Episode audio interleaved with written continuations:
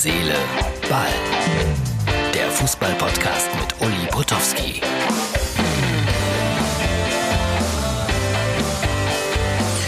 Herz, Seele, Ball für Dienstag. Da war ich doch gestern tatsächlich wieder einen Tag voraus sozusagen. Aber Martin hat dann schön die 27 darüber geblendet. Ja, ja. Äh, ich finde das gut, wenn ihr diskutiert hier mit mir. Über Berti Vogts wird äh, diskutiert und es werden mir Hinweise gegeben. Nämlich, äh, Klaus hat gestern mir die Nachricht geschickt, dass Berti Vogts über die Presse gegangen ist und sich darüber beschwert hat, dass er keine Karten bekommt äh, als ein Spieler, der große Verdienste hat um Borussia Mönchengladbach. Dann hat mir Stefan heute Informationen geschickt. So ganz ist das nicht. Berti Vogts wäre auch ein, ich zitiere, merkwürdiger Vogel. Denn die Traditionsmannschaft von Borussia Mönchengladbach verfügt beispielsweise über Gratiskarten für den Bökelberg. Und mit Berti ist da irgendwas falsch gelaufen. Und blöd wäre auch, dass er das so an die große Glocke und in die Presse gebracht hat. Ich halte mich da jetzt mal raus, gebe nur diese beiden Meinungen einfach mal hier wieder. Mal gucken, was noch alles kommt an Meinungen zu Berti Vogts und zu diesem Streit mit Borussia Mönchengladbach, wenn es denn einer ist.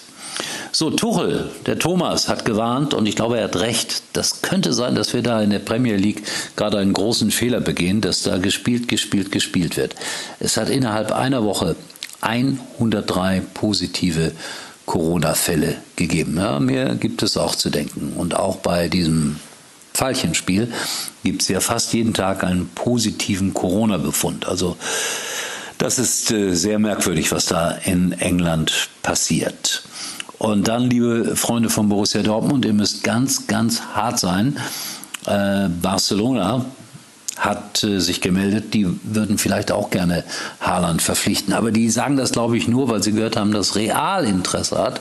Und das ist natürlich die größte Katastrophe für Barcelona, wenn der Mitbewerber um den Titel plötzlich äh, den vielleicht interessantesten jungen Stürmer der Welt verpflichten würde. Eine Milliarde Schulden hat Barcelona. Boah, ist Schalke ein reicher Verein, das fällt mir dabei so auf.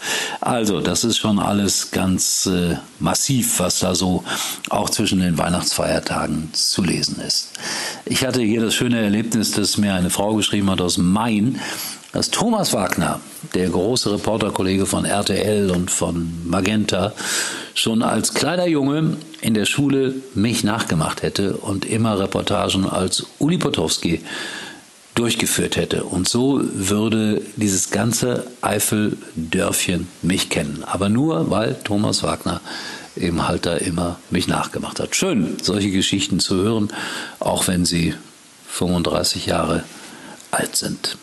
Ja, Weihnachten jedenfalls von den Feiertagen her vorbei. Die Weihnachtszeit ist ja noch nicht vorbei.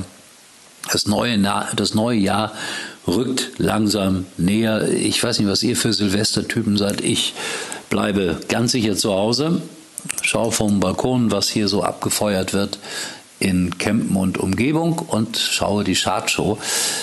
Warum? Weil da Karl Lauterbach drin vorkommt und ein paar andere gute Bekannte von mir, Wolfgang Bosbach zum Beispiel. Und ich glaube, ich auch. Also das sind so meine Vorsätze, was den Fernsehkonsum an Silvesterabend angeht. Das war's schon für heute. Herz, Seele, Ball. Zwischen den Feiertagen immer vielleicht, nee, gar nicht kürzer, vielleicht ein bisschen bedächtiger, aber erstaunlicherweise sehen wir uns wieder, wenn alles gut geht, morgen und sagt mir ruhig äh, eure Meinung und was ihr so wisst. Darauf kommt es an. Bei Herz, Seele, Ball.